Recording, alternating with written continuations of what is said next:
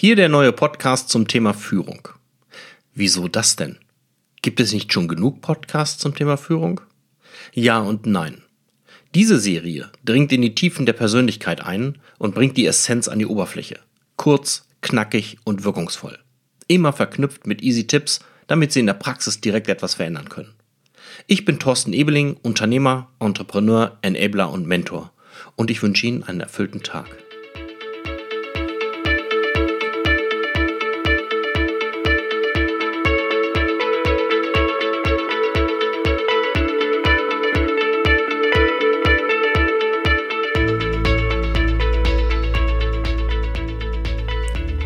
Konsequente Führung macht's leichter.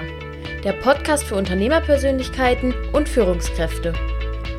Menschen entwickeln, fördern und stärken. Das macht erfolgreiche Führung aus. Ihr Gastgeber ist Thorsten Ebeling. Genießen Sie es.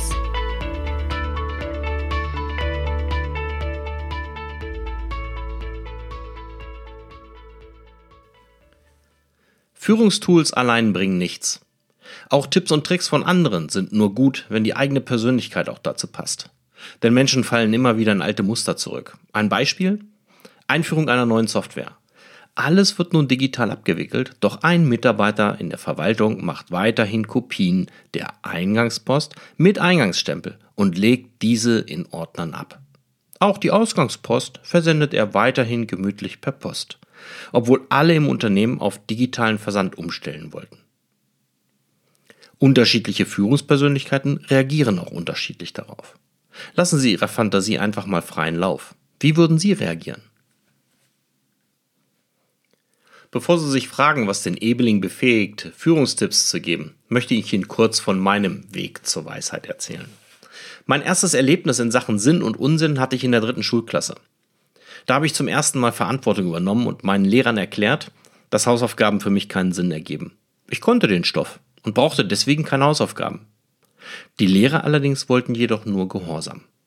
Und diese Einstellung zu sinnfreien Aufgaben hat mich über meine gesamte Schulzeit begleitet und meine Mutter fast zur Verzweiflung gebracht. Die Erkenntnis daraus, Sinn vermitteln ist eine gute Grundlage für eine gute Führung. Mit 16 habe ich die Agentenromane Mr. Dynamite verschlungen. In einer Ausgabe sagt der Held, Gesetze sind dazu gemacht, die Massen zu bändigen. Dieser Satz begleitet bis heute mein Handeln. Es gibt wichtige Regeln, besonders für das Leben in der Gemeinschaft. Doch Regeln müssen einen Sinn ergeben, sonst laufen sie Gefahr, nicht befolgt zu werden. Die Erkenntnis daraus, ergeben die Regeln keinen Sinn, können sie schon mal umgangen werden. Allerdings müssen Sie und ich dann auch mit den Konsequenzen leben. Die Zeit von 16 bis 28 war geprägt von Abenteuern, Sport und noch viel Spaß. Ich war unter anderem an Europas Stränden Windsurfen und in den Bergen auf dem Snowboard unterwegs. Die Brandung wurde rauer, die Berge steiler, mein Mut größer und das Ganze begann von vorn. Mit anderen Worten, mein Mut und meine Risikofreude haben mir Erlebnisse verschafft, die ich sonst nicht gehabt hätte. Und ich habe mich, meinen Körper und mein Können dabei sehr gut kennengelernt. Meine Erkenntnis daraus, wer mutig ist, Risiken eingeht und seine Grenzen überschreitet, lernt sich wirklich kennen und entwickelt sich weiter. Mit 22 bin ich zur Bundeswehr gegangen, als Freiwilliger, und hatte meine ersten Berührungen mit Führung. Mit 28 habe ich mein erstes Unternehmen gegründet und erfahren, wie sich Führen unter Stress anfühlt. Immer wenn es existenziell wurde und die finanzielle Decke zu kurz, war ich ziemlich gestresst. Die Erkenntnis, um eine gute Führungskraft zu sein, muss ich frei von eigenen Sorgen sein. Zwei Kinder, existenzielle Krisen im Unternehmen und die Erkrankung an Krebs haben mich am stärksten geprägt. Liebe, Glaube und Spiritualität, Gelassenheit und Achtsamkeit erhielten Einzug in mein Leben. In den letzten 15 Jahren durfte ich meine Persönlichkeit bewusst entwickeln. Meine Erkenntnis daraus, Fakten und sichtbarer Erfolg haben nichts mit Glücklichsein zu tun. Und was hat das Ganze mit Führung zu tun? Lassen Sie uns dazu mal einen Blick in die Geschichte werfen.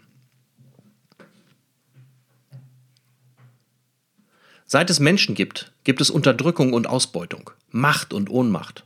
Nennen wir es ruhig mal Sklaverei, die gern ideologisch gerechtfertigt wurde.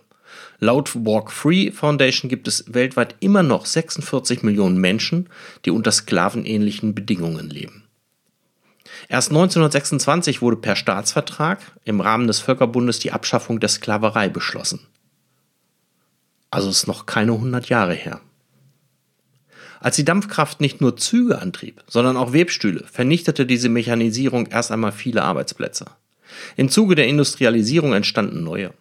Doch die Arbeitsbedingungen waren erbarmungslos, die Wohnverhältnisse katastrophal und die Freiheit einem Sklaven gegenüber marginal. Erst mit dem Übergang in die dritte industrielle Revolution veränderte sich das Thema Führung.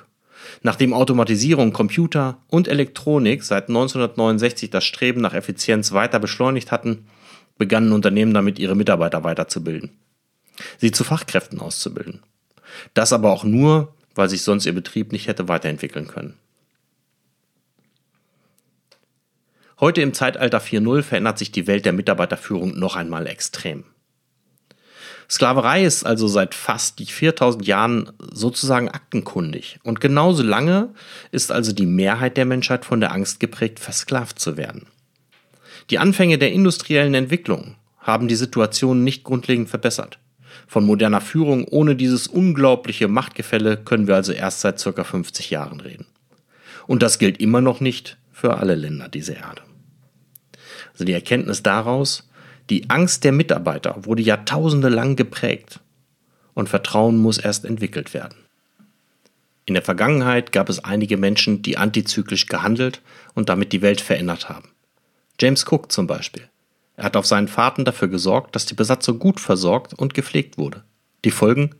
Signifikant weniger Tote als vorher und treue Matrosen, die auch auf der nächsten Fahrt wieder angeheuert haben. Auch Robert Bosch war ein Pionier in Sachen Menschlichkeit. Er führte als erster den Acht-Stunden-Tag und die Sechs-Tage-Woche ein. Sicherlich getrieben durch unternehmerische Überlegungen, aber sie zeigen, welche positiven Auswirkungen in einer menschlicheren Führung stecken können. So, jetzt können Sie selbst entscheiden, ob Sie etwas von mir lernen können und wollen oder nicht. In jedem Fall freue ich mich auf einen Austausch, denn ich bin sicher, dass ich etwas von Ihnen lernen kann. In dieser Podcast-Serie gebe ich Input zu den Themen, die mich bewegen. Führung besteht für mich aus 90% Kommunikation und über die restlichen 10% werde ich an dieser Stelle auch nichts verlauten lassen.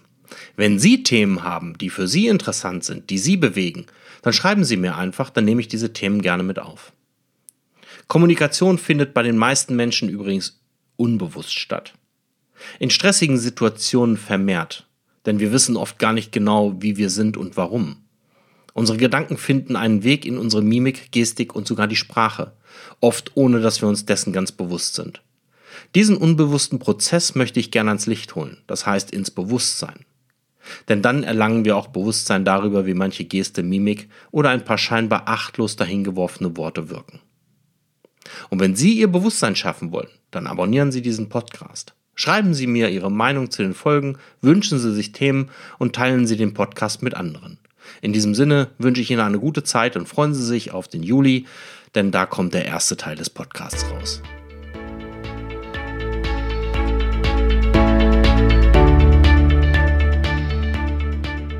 Ihnen gefällt dieser Podcast? Dann bewerten und rezensieren Sie ihn gerne. Für weiterführende Informationen besuchen Sie die Website torstenebeling.de in einem Wort und Thorsten mit H geschrieben. Teilen Sie diese Sendung mit anderen und holen Sie sich die nächste Folge von Konsequente Führung macht's leichter.